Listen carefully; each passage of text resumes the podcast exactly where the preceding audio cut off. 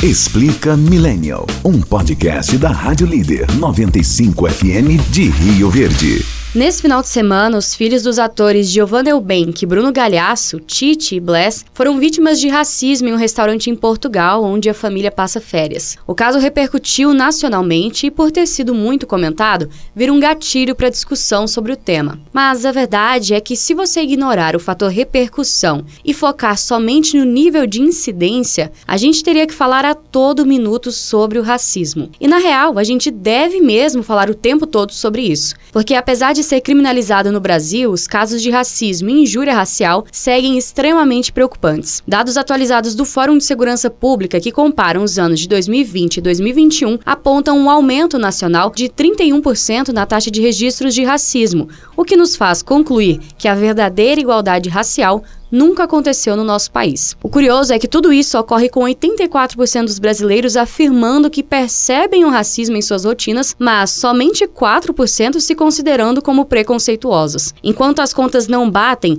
mais crianças como Tish Blair seguem sendo vítimas de preconceito e mais George Floyd são mortos. É por isso que ser antirracista é um dever de todos, dever esse que está mais que atrasado em seu cumprimento. Olá pessoal, estamos começando o Explica Milênio, um podcast da Rádio Líder 95 de Rio Verde, disponível para você toda quarta às 18 horas no seu player digital de áudio preferido. Bem-vindos ao episódio de número 56. O tema de hoje, gente, é um tema muito sério, é um tema que é dolorido, mas é exatamente por isso que a gente precisa falar sobre esse. Só que não é por causa disso que eu vou condicionar a apresentação das nossas convidadas a, essa, a esse tema, né? Quero fazer uma receptividade bem legal aqui para elas, principalmente porque eu tô aqui hoje com duas mulheres muito legais, muito incríveis, que vão bater esse papo aqui com a gente hoje no Explica Milênio. Então, primeiramente, seja muito bem-vinda Eduarda Rodrigues, que é psicóloga clínica, atuante no grupo de apoio parental Amanhecer e engajada na luta antirracista. Obrigada, Eduarda, por tirar um tempinho para vir aqui bater um papo com a gente. Obrigada, eu.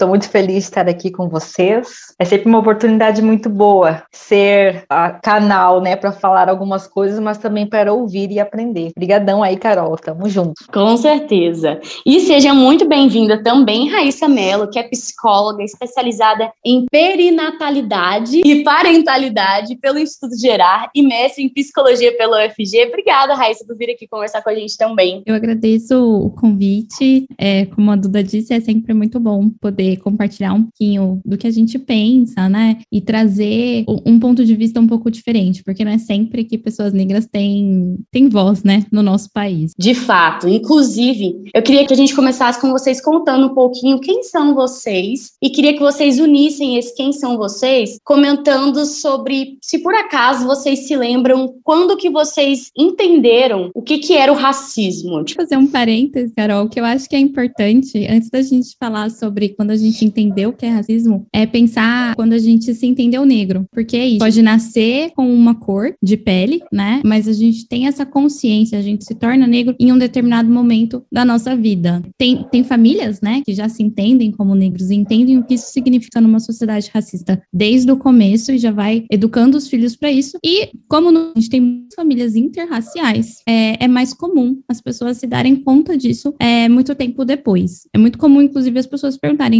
qual é a minha cor? Ah, porque no meu RG eu tô pardo, né? Então, a gente, quando a gente fala em letramento racial, por exemplo, a gente tá falando disso, né? Da gente entender é, que no Brasil a gente tem um colorismo por causa de uma política de miscigenação de raças, que na verdade é uma política de branqueamento de raças, e isso faz com que muitas pessoas não, não consigam se perceber negra. E aí eu tô falando da minha história, porque eu fui ter consciência de que eu era uma mulher negra depois que meu filho nasceu, porque meu filho nasceu branco. E aí eu percebi que eu tinha muito medo de sair com ele na rua e das pessoas acharem que eu era babá ou que eu tinha roubado aquela criança, que as pessoas não acreditassem que ele era meu filho. Então eu só saía com o Arthur na rua quando eu tava com meu marido, que é branco, ou com a minha mãe, porque a minha mãe é branca. E aí é muito surreal hoje para mim pensar isso, né? Porque eu tive meu filho com 23 anos. Então eu fico pensando, gente, o que, que eu via na hora que eu olhava no espelho, né? É, nesses 23 anos para trás, porque eu não tinha essa noção, né, da, da, minha cor. E é interessante isso que a Raíssa trouxe, porque no caso que você citou, Carol, na introdução, a Giovana, ela é etnicamente diferente das filhas negras dela, mas uhum. esse medo ela não tem de ser confundida com a babá das filhas. Então, quando nós vemos uma mulher branca com crianças negras, a gente já entende que pode ser uma adoção. Dificilmente entenderemos que é uma, um serviço de cuidadora. E nós, mulheres negras, quando temos casamentos interraciais e filhos desse casamento que saem brancos, já se tem esse receio. E aí a gente volta nesse passado, né, das cuidadoras, das babás. Mas, respondendo a sua pergunta de quando que eu entendi o que, que era o racismo, acho que desde muito cedo, desde que eu fui para a escola, pré-escola, porque minha família são todos pessoas negras, então, a princípio não havia nenhuma diferenciação no tratamento. Quando eu fui para creche com outras crianças numa instituição, então, fora da família, que aí eu comecei a sentir as diferenças no tratamento de não ser incluída nas brincadeiras, de quando incluída sempre no pior papel, de eu ter que me convidar para brincar e percebendo que eu era tratada diferente dos meus coleguinhas. E aí o que que eu tinha de diferente deles? O cabelo e a cor. Ainda mais eu que nas, nascida no Rio Grande do Sul, vivendo numa cidade chamada Nova Hart, ou seja, nome alemão, é um estado que pratica e cultiva muito bem suas tradições europeias, ao mesmo tempo que é contraditório, porque o Rio Grande do Sul foi de onde surgiu o dia 20 de novembro, pelo movimento negro do Rio Grande do Sul. O Rio Grande do Sul tem um movimento negro muito forte, só que eu, quando morava lá, não tinha essa ideia. Então, eu sabia que eu era negra, justamente por isso, nunca ninguém sentou numa cadeirinha e me falou, e a questão do racismo não dava esse nome, mas eu sabia que sim, eu era tratada diferente porque a minha diferença era essa. E eu fui uma criança que sempre quando saía com meus pais pensava assim, gostaria de ter outras crianças iguais a mim, eu procurava o meu grupo. Será que vai ter alguém como eu para interagir ou para passar pelo mesmo que eu? Eu já tinha essa essa compreensão que crianças com 5, 6 anos já fazem essa diferenciação racial muito bem, né, das pessoas. E conforme eu fui crescendo, fui entendendo, mas eu só fui ter acesso à questão assim do que, que era racismo, na questão estrutural, política, entender, entendendo ele como uma questão política de Estado mesmo, genocídio na faculdade. Quando numa disciplina de que era online, que era no módulo online, uma disciplina, não sei se eletiva, mas aquelas que as pessoas dizem que para encher linguiça, uh, eu tive contato com na nota de rodapé em que falava sobre o branqueamento. E aí, quando eu fui ler e vi que era uma política de Estado, eu fiquei, o quê?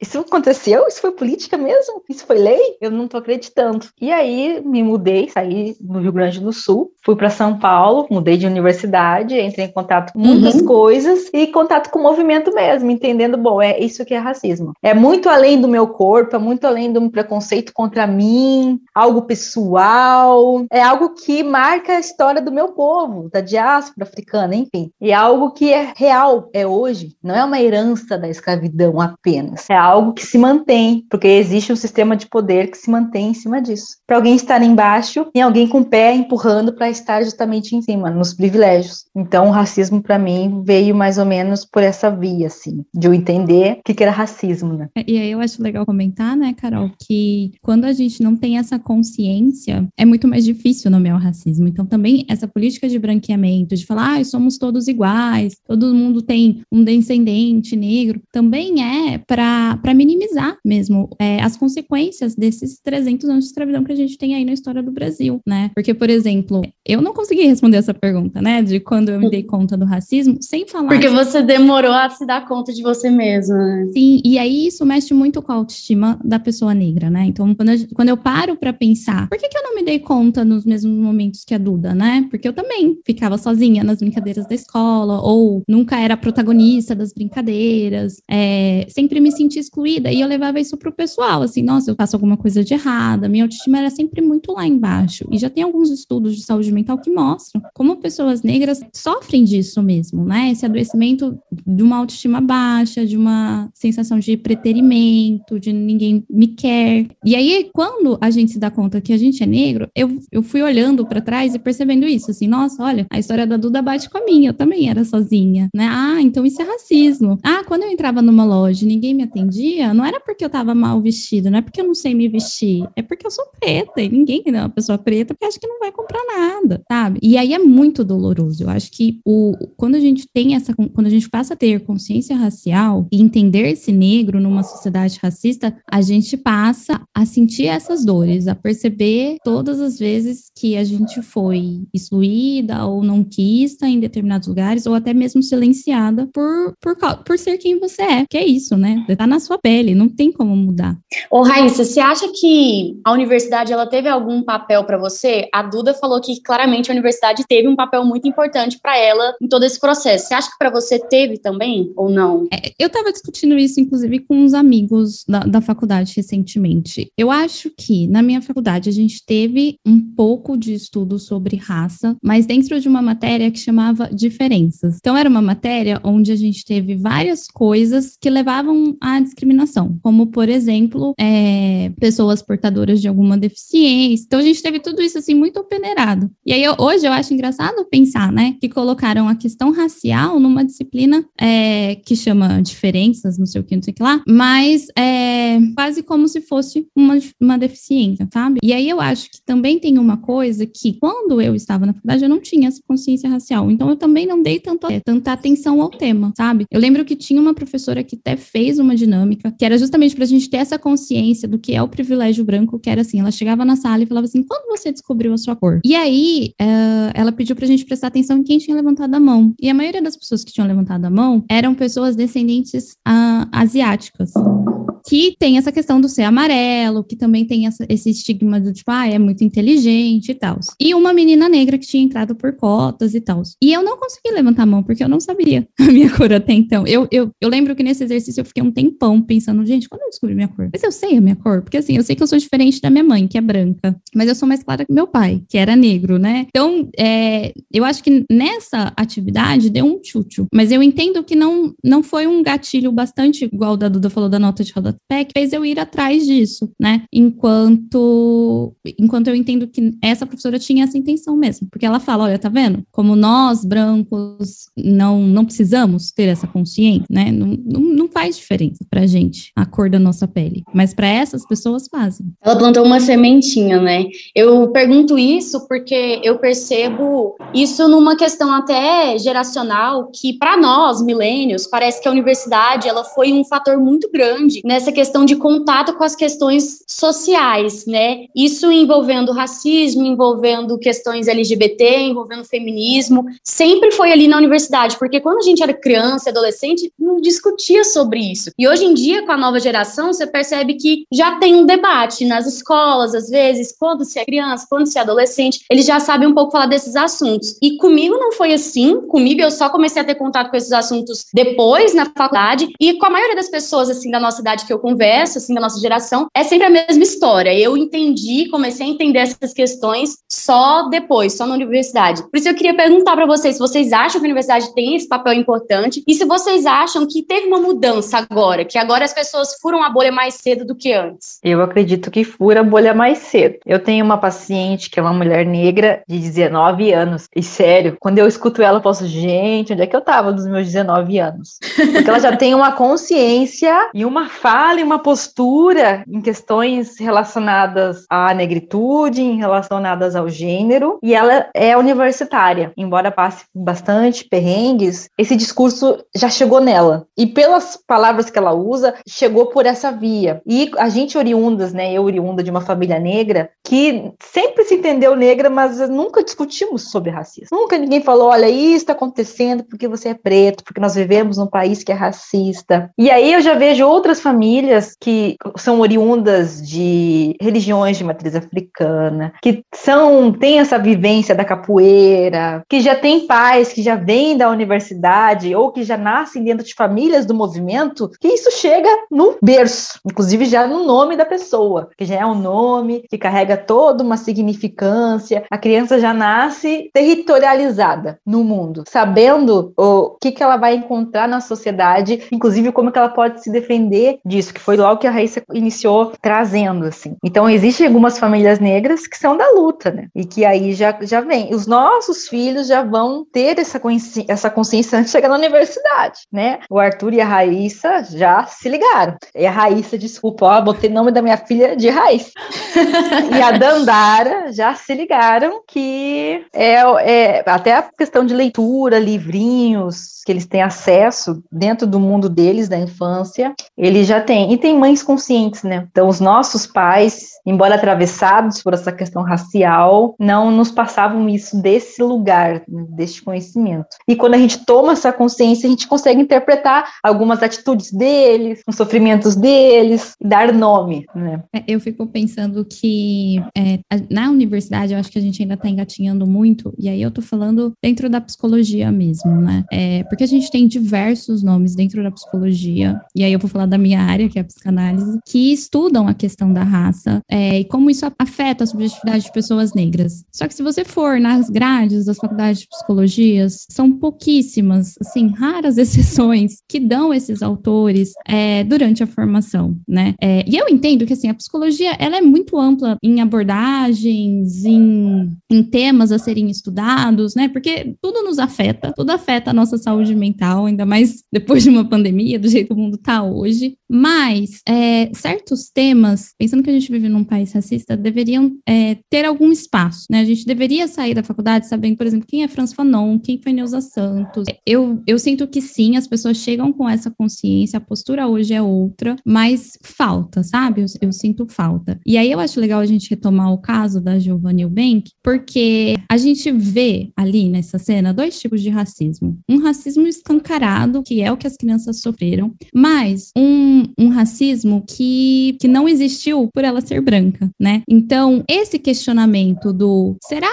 que se ela fosse preta e tivesse feito a mesma coisa, tivesse usado as mesmas palavras, não seria ela expulsa daquele restaurante? Só quem levanta esse questionamento é quem tem consciência racial. As outras pessoas vão pensar, nossa, né, é, para que tudo isso? Veja bem, ela estava defendendo, ela se posicionou, para que problematizar, né? Mas eu acho que esse exemplo ele é muito bom para a gente entender que certos níveis de racismo são tão sutis que a gente não consegue nomear. Quem consegue nomear é quem, tá, quem viveu a situação, né? Quem, por exemplo, se sentiu silenciado, justamente por ser preto, quem não conseguiu, naquele momento, se sentir protegido. Porque se a gente é, ilustra o caso é, do, do domingo, falando, bom, o que aconteceu foi racismo? Foi, mas a gente também passa essa ideia de que racismo é só quando a gente fala, ai, seu preto imundo, vai embora daqui. E não é disso que se trata. No Brasil, o racismo ele é muito mais perverso, né? É a gente olhar para dados como, por exemplo, exemplo, as pessoas que recebem maior e melhor salário são homens e brancos, né? É, as pessoas que mais morrem no Brasil por homicídio são homens negros, né? Olha a disparidade, né? Enquanto um ocupa o topo é, do lugar de trabalho, o outro ocupa o, o, o topo da linha de morte, entende? Então, é, é muito triste a gente não perceber essas coisas, essa sutileza do racismo. E é por isso que a gente precisa estar o tempo todo falando. É, e é por isso que eu entendo que dentro da universidade a gente ainda está engatinhando, sabe? Essa questão da Giovanna Bank, eu queria voltar mesmo nela, porque eu percebi que eles deram uma entrevista e aí a Giovanna confessou que ela agrediu a, a outra mulher e todo mundo ficou ok, foi uma defesa e ponto, né? Mas eu fiquei pensando também que se fosse ao contrário, provavelmente as pessoas não teriam ficado, ah, ok, foi uma defesa. Ia vir provavelmente com um discurso de, ah, mas a gente não devolve agressão com agressão e etc. Vocês têm essa percepção, né? O tapa do Will Smith, cara. O tapa do é, Will Smith. É verdade, é, é verdade, é verdade. E, inclusive,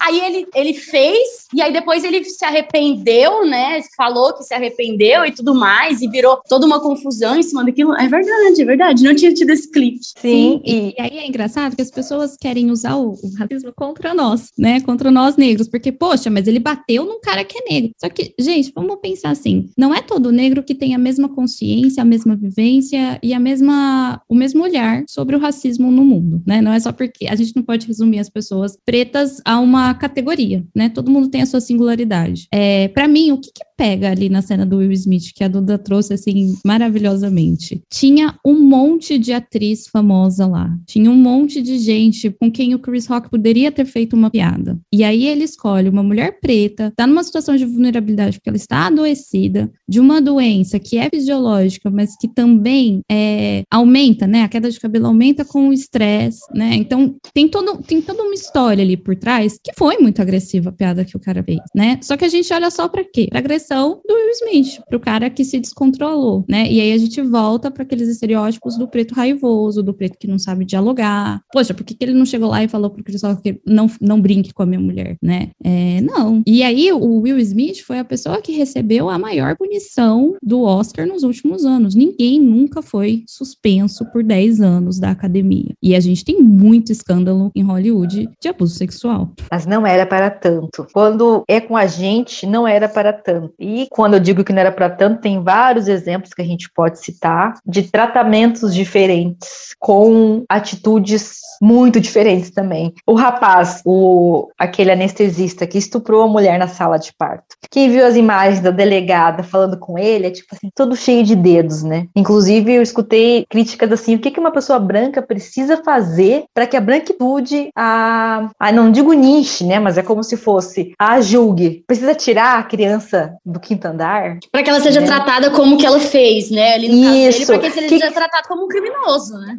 Exatamente. E aí você vê aquele outro rapaz que, por muito menos, foi morto dentro do camburão com gás. Então, é, são essas coisas que é importante que a gente chame atenção. O quanto que é diferente o que nós passamos aqui nesse país. E, retomando um pouquinho o assunto da universidade, uh, sim, a, a universidade está engatinhando. O movimento que, que negro, o movimento feminista, o movimento LGBT, enfim, tensionam a faculdade para que ela apresente conteúdos para as pessoas reais. Quem é as pessoas que nós vamos atender enquanto psicólogos e psicólogos? E a gente vê o quanto que é uma psicologia feita na Europa com uma, para pessoas que não moram lá e que não têm pertencimento étnico-racial de lá, enquanto que a gente tem dificuldade de se atualizar. E que o movimento faz parte. Eu, durante minha formação, fiz parte de coletivos e foi o que me sustentou. E foi também o que me fez sofrer, porque eu era aquela aluna que ficava dizendo, tá, mas e a raça? Onde é que entra aí? E recebi olhares, recebi tipo, ai, lá vem ela. Tipo, não venha falar disso, não venha falar disso. Como se a universidade ou a própria psicologia tivesse que ser neutra, imparcial. Aqui nós não falamos disso. O ser humano, ele é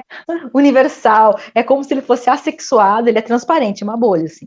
e, e, e a universidade tem, tem tido esse papel nos últimos anos, mas por quê? Porque nós estamos lá. E não é uma permanência, nem uma entrada tranquila e serena, e muito menos privilegiada. Ou muito menos que sirva para se dizer assim: o que, que vocês estão reclamando? Vocês já não estão aí? Que e é toda a polêmica cotas, das cotas, né? É, eu, eu não entendia cotas como concessão. Até alguém me falar, né? Do tipo, ah, por que, que as pessoas têm dificuldade de se apropriarem dos seus lugares quando passam por cota? Não é que elas têm dificuldade, é que elas não têm espaço mesmo, porque o olhar que a gente recebe quando a gente entra em qualquer lugar pelas cotas é tipo assim: ó, oh, tá bom, você já entrou, você já conseguiu o que você queria, agora fica quietinho aí na sua. Não tem uma política de inclusão dessas pessoas nas universidades. Tem um grau de adoecimento da população negra muito grande dentro das universidades, justamente por causa desse tipo de olhar, né? Ah, lá vem ele falar de raça de novo, né? Então, cota hoje não é uma política de inclusão. Cota hoje é, uma, é muito compreendido pela elite branca como uma concessão. Então, vamos mudar o que eles querem, porque eles param de ficar tensionando a universidade, né? Queria falar sobre isso que vocês estão comentando, sobre, ah, lá vem ela falar desse assunto de novo, né? Isso mostra o tanto que tratar racismo é um tabu, tem um tabu muito grande envolvendo. As pessoas não gostam de falar, provavelmente para se esquivarem, né? Porque é muito difícil eu, eu me abrir, eu perceber que, na verdade, eu estou fazendo isso sem notar e eu não quero abrir essa brecha, eu quero fingir que tá tudo bem. Isso fica muito evidente com essa pesquisa que eu até citei ali na, na introdução, que é o de 84% dos brasileiros dizem que percebem o racismo, mas só 4% se consideram A conta não bate, né? Não bate de forma nenhuma. E eu acho que isso tem a ver com esse tabu. É porque o racismo tá no outro, né? Eu não quero ser o monstro que é racista. Então, e é muito engraçado que no Brasil, se você fala para alguém, olha, você tá sendo racista, você tem que pedir desculpa. Eu, racista, imagina, você que me entendeu mal. E aí, muitas vezes, o negro sai mal. E por isso também, muitas vezes, o negro se silencia, né? Hoje a gente tá aprendendo a não se silenciar mais, a ser força um pro outro. Mas, é, de novo, se a Giovanna Bank não fosse uma mulher branca, ela teria sido expulsa daquele restaurante, gente. Isso é, é muito óbvio. E isso é esse mal-estar. É, é, quando a gente fala em privilégio branco, as pessoas levam uma coisa assim, ah, mas é, minha mãe passou fome, mesmo sendo loira de olho azul. Tudo bem, ninguém tá falando que você, por ser branco, você não sofre. Mas o racismo gera marcas de um jeito totalmente diferente, né? E aí tem uma, uma autora da psicologia que chama Lia Weiner, que fez uma pesquisa sobre branquitude, porque ela é mãe de crianças negras, e aí ela foi se incomodando, né, também com essa questão. E aí ela fala que ela percebeu que não é uma questão de classes, quando ela, no, no, no doutorado dela, perguntava para o mendigo assim: como que você percebe a sua diferença de cor para um, um mendigo negro? Porque ela pesquisou pessoas brancas, né? Ela estava se propondo a falar de branquitude. E aí ele falava assim para ela: quando eu vou dentro de um shopping, eu consigo usar um banheiro sem ser expulso. Uhum. Então, nem essa dignidade, pessoas negras que não têm dinheiro têm de ir num banheiro, porque eles são expulsos do shopping pela cor, não é porque são mendigos, entende? Ou seja, na extrema vulnerabilidade e miséria, existe ainda o privilégio branco. E quando você fala dessa questão trouxe das cotas como uma forma de reparação, é isso. Se o Estado brasileiro negou legalmente direito às pessoas negras de estudarem, porque só estuda quem é humano e não quem é mercadoria, que produz mercadoria, pelo sistema escravagista, e ela atrasou mais de três séculos essa população desse direito, e depois que teve a libertação né, da escravatura, o Rutes de Maio, não mudou nada do dia 13 para o dia 14. Inclusive, se gerou toda uma outra política de limpeza, higienização e se colocou como crime a vagabundagem. Ou seja, você que até ontem era nosso escravizado, explorado, não serve mais para nossa mão de obra. Agora nós vamos chamar os imigrantes alemães e italianos, vamos dar a eles terras, sementes, e eles vão ter o trabalho então assalariado e vocês fujam daqui. E pessoas sem trabalho ficam aonde? Na rua. Quem é pego na rua rua era preso por um crime que foi criado. Então, a Sueli Carneiro nos lembra muito bem no podcast dela do Mano a Mano, com o Mano Brown, que tem um no GL10, que é o canal da Mulher Negra, que tem um artigo maravilhoso, que eu indico todo mundo a leitura, que é Cotistas Desagradecidos,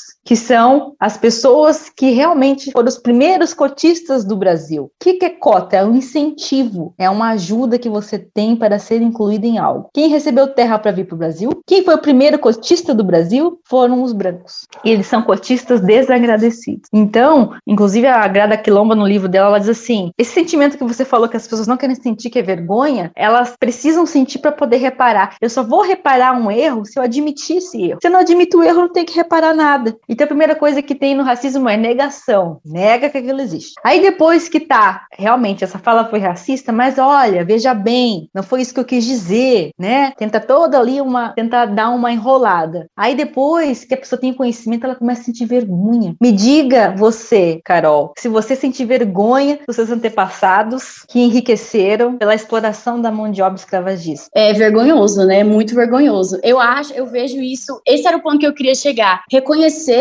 eu vejo que é o primeiro ponto para mudança. Enquanto a gente não reconhecer que a gente está errado, que a gente que a gente não entende o que, que se passa de verdade, que a gente não não é a nossa vivência, que a gente foi condicionado a pensar errado que a gente tem um privilégio, a gente nunca parou para raciocinar. E quando a gente não entender isso e parar, calar a boca e ouvir e buscar, e aí sim começar uma mudança, começar um trabalho antirracista também, porque ser antirracista é uma coisa de todos, né? E quando a gente não fizer isso, não, não, não vai ter mudança, porque eu vejo, eu penso assim, né? Vocês podem me corrigir se estiver errada, mas eu penso que é um trabalho de todo mundo, todo mundo tem que fazer algo sobre isso. Mas a gente percebe que não é todo mundo, porque nós, né, a, a galera branca só quer ficar, ah, mas isso não acontece, gente. Lógico que não acontece. Racismo no Brasil não acontece. Gente, acontece o tempo todo. E a gente precisa falar sobre isso. E acho que esse passo de reconhecer é tão difícil, né, porque as pessoas têm um ego muito grande. Então eu não quero falar que eu sou racista, que eu fui racista, que eu pensei de tal forma, que eu troquei de calçada na hora que eu tava andando na rua. Eu não quero falar isso, mas eu fiz. Mas eu não quero assumir, porque lógico que eu não sou. Porque racista é o que xinga, o que aponta o dedo, né? Não é o que só troca de calçada. E é, muito antes deixa... disso ainda, é aquele que tá nem aí pra população negra que morre. Não se comove, entendeu? Isso já é ser racista, quando você naturaliza a divisão racial e social da,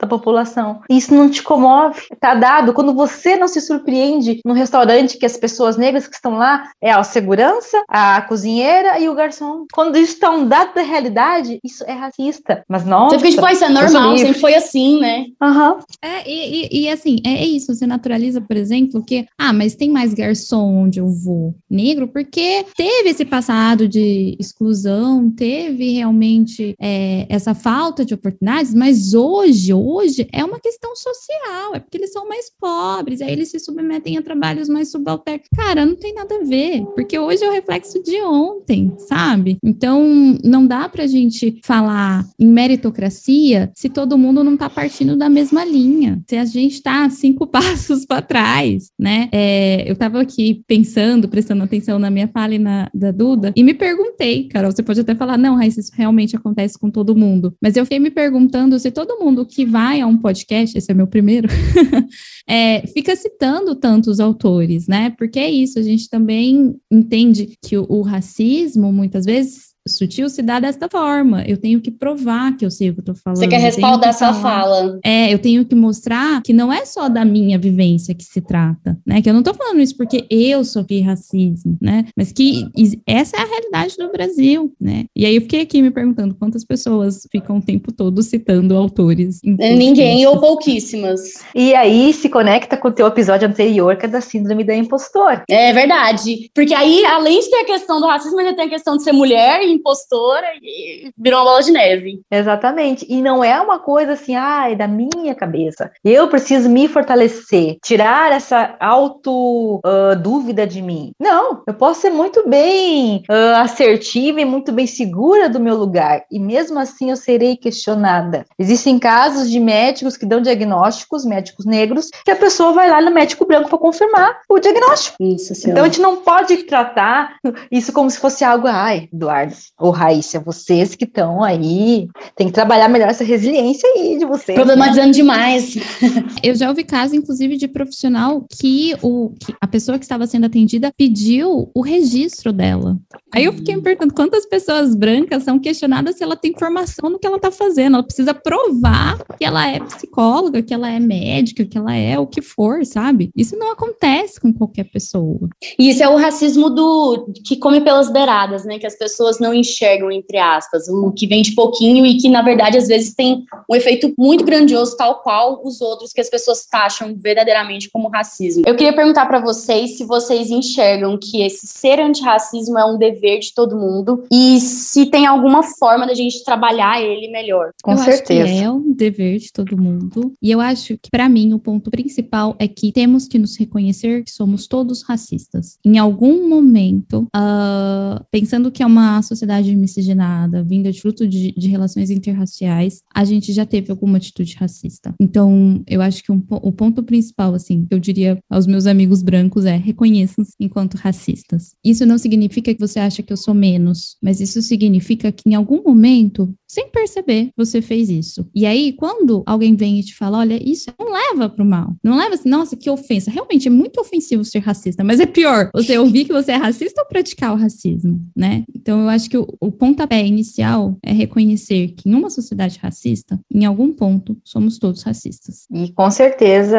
ser antirracista é um dever de todos. E, e parte disso, de você reconhecer que a sua branquitude te dá privilégios justamente porque ela oprime. Ou seja, o negro só existe porque existe o branco. O negro é necessário para o branco. Para o branco ser branco, ele, ele precisou de um negro. Porque daí eu expurgo tudo que eu não aceito em mim, no bode expiatório, e consigo só manter a parte boa. É preciso que as pessoas se perguntem perguntem: para eu estar incluído, quem precisa estar excluído? Porque é um sistema que ele é reativo, ele é mantido. Então, sim, somos todos racistas e nessa, e nessa afirmação que a Raíssa fez, inclusive tem um artigo da Lia Weiner Schuckman que ela fala isso: somos todos racistas. Mas é importante a gente frisar que as pessoas negras não são racistas, embora tenham falas de cunho racista, porque o racismo é estrutural. Se eu chamar agora aqui a Raíssa de macaca ou negra suja, eu não vou estar em momento algum recebendo no privilégio disso. Eu amanhã vou ser reconhecida como uma mulher negra, eu ainda sigo fazendo parte da estatística de morte, do pior salário. Então, assim como não existe mulheres machistas, porque é um sistema estrutural que não privilegia elas, a população negra não existe também. Outra coisa importante, deixar aqui bem escuro, é, não existe racismo reverso. Não existe racismo reverso. E para quem não entendeu, vou falar de novo. Difícil de explicar, né? Mas. É, não existe racismo reverso. Não existe racismo reverso. Só existiria racismo reverso se a gente tivesse uma máquina do tempo e que a gente invertesse toda a história e a África invadisse a Europa e a gente sequestrasse os brancos, escravizasse os brancos por Pensa séculos. Pensa lá que o primo do, do Wakanda, o primo do Pantera Negra venceu. É isso. Isso seria o racismo reverso. Tem uma coisa que eu acho que é importante a gente entender quando a gente fala em não existe racismo reverso, que é se um povo chega num lugar com a ideia de que ele precisa civilizar o outro, ele já está se colocando em posição de superioridade. Ele já está falando que a cultura dele é melhor. E aí o que, que aconteceu com o negro? Ele não só chegou falando a minha cultura é melhor, mas ele também apagou toda e qualquer possibilidade de desenvolvimento da cultura do negro aqui no Brasil. Então os negros eram pegos de diferentes tribos para que não falassem a mesma língua. Se fossem pegos falando a mesma, falando a língua de origem, perdiam sua língua. É, por muito tempo capoeira foi crime. Então a gente perde o nosso passado histórico, a nossa cultura, né? Porque tem-se a ideia de uma supremacia que não é só branca, mas também é cultural. A gente tem uma pseudociência do século XIX que vai falar disso, que vai falar que brancos são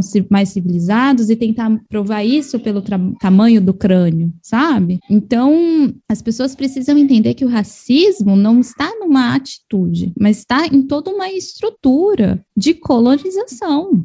E isso acontece no, no alisamento dos cabelos, na falta de representatividade, né? A Duda falou muito sobre, até queria voltar nisso, de quando ela era criança, que ela não tinha amiguinhos é, parecidos com ela quando você saía, né, Duda? E a gente vê, hoje em dia a gente discute sobre, sobre os brinquedos, né, sobre as bonecas, sobre como é importante ter representatividade. A gente passou por esses processos de transição capilar, é uma coisa muito nova, mas que reverbera isso ainda, né, de lá atrás. Com certeza. Inclusive, teve um vídeo do canal Africanice no Instagram, que é maravilhoso, quem quiser seguir, que falava assim, que nós, população negra, a gente vibra quando, por exemplo, vamos colocar a Mariel negra, ou quando nós empretecemos um personagem que originalmente é branco. Isso fala duas coisas. A primeira, que a gente é carente de referência, então a gente fica feliz quando a gente colore de preto uma referência, e mostra como a gente não conhece as nossas referências africanas, os nossos reis e as nossas rainhas, que nós temos sim referências, mas a gente foi, como a Raíssa bem citou, alienado desse processo. Porque quem sabe a sua história não se dobra. Quem sabe a sua história dificilmente é dominado. Então eu vou juntar a etnia X com a etnia Y, para eles não se entenderem mesmo, e não fizerem motim e contra nós que estamos os colonizando. Então essa colonização ela é muito perversa, porque ela vem na estética, ela vem na nossa subjetividade, quando a gente se identifica com valores do colonizador, com compreensão de mundo desse colonizador. E quando a gente olha para os nossos irmãos africanos desse lugar aí, da selvageria, de achar que a África é um país, sabe? E de tantas outras barbaridades. E quando a gente quer voltar o nosso olhar, ter atores pretos nas nossas dissertações, ter outra ter nossas religiões do nosso berço civilizatório, que é a África, ir para o candomblé, ir para a Ubanda. A gente é discriminado muito. Inclusive, tem todo um processo aí até hoje de pessoas da, baianas, né, do, do estado mais negro do país, que é a Bahia, se converterem, sabe? Se converterem. Então, assim, é um processo que até hoje segue. Até hoje segue. Então, é importante essa representatividade. É importante a gente, além de ser antirracista, nós pessoas pretas, a gente também se afrocentrar o quanto for possível, de ter as nossas referências. E para as pessoas brancas, sem dúvida, é como diz a Sueli Carneiro, pessoas brancas digam, não em meu nome, não endossem. Você quer ser antirracista? Então, ok, vamos aí na sua rádio contratar pessoas negras, vamos aí ter jornalistas, vamos dar visibilidade para o trabalho, para o empreendedorismo negro, vamos ter paridade, vamos utilizar esse lugar do acesso, do privilégio para isso? Vamos, Ou vamos ajudar, inclusive, pessoas negras a nomear racismo, como a Giovana bem que fez pelos filhos, né? Não precisa ser alguém que você ama, mas você tá vendo a pessoa sofrendo discriminação ali, né? Ela está silenciada porque ela sabe que se ela reagir, a coisa vai ficar pior para ela, né? Então, se posicione, se posicione o tempo todo, não só nas redes. Rompa com o pacto narcísico que existe entre os brancos, que é contar numa rodinha de brancos, tem uma pessoa negra que explicitamente está sofrendo racismo e ninguém defende, ninguém fala nada. É como se eu não pudesse me dispor com meu amigo branco, né? Que é a mesma coisa que as mulheres pedem. Homens, não permitam que seus coleguinhas homens façam piadas de mulheres e quando fizerem, vocês não façam parte ainda os recriminem. E eles continuam fazendo, a mesma coisa que acontece aqui, né? Que a gente está comentando. Eu acho que a palavra do antirracismo é essa que a Raíssa falou, posicionamento. Acho que é uma boa palavra para a gente começar a, a pensar sobre isso e a agir mais sobre isso. Meninas, eu queria agradecer vocês pela participação. Foi maravilhoso. Duda, obrigada por vir aqui conversar um pouquinho com a gente, trazer tanto conhecimento. Obrigada, Carol. Obrigada aí os ouvintes. Sempre bom estar aqui falando de um assunto que me atravessa, né? Vai me atravessar aí pro resto da vida. E obrigada também, Raíssa, por ter vindo aqui, dividido com a gente tudo isso. Não precisava ficar nomeando o nome de autor, não. ah, eu agradeço a oportunidade. É, foi muito gostoso essa conversa. Eu acho que é, é igual você falou no começo, né, na introdução. É importante a gente estar tá falando disso o tempo todo. Que outra coisa que sempre acontece é pessoas negras serem chamadas para falar de coisas só no novembro, só dia 20 de novembro, né? Então, que bom que você abriu esse espaço, né? Mesmo não sendo uma data aí de consciência negra, para pessoas negras estarem o tempo todo falando, né, do que é ser negro numa sociedade racista. Para os nossos ouvintes do Explica Milênio, vamos fazer essa conversa continuar, vamos compartilhar esse episódio, vamos buscar todas as referências que foram citadas aqui, vamos ser antirracistas de verdade com posicionamento. Você ouviu Explica Millennial com Carol Moraes, um podcast da Rádio Líder 95 FM de Rio Verde.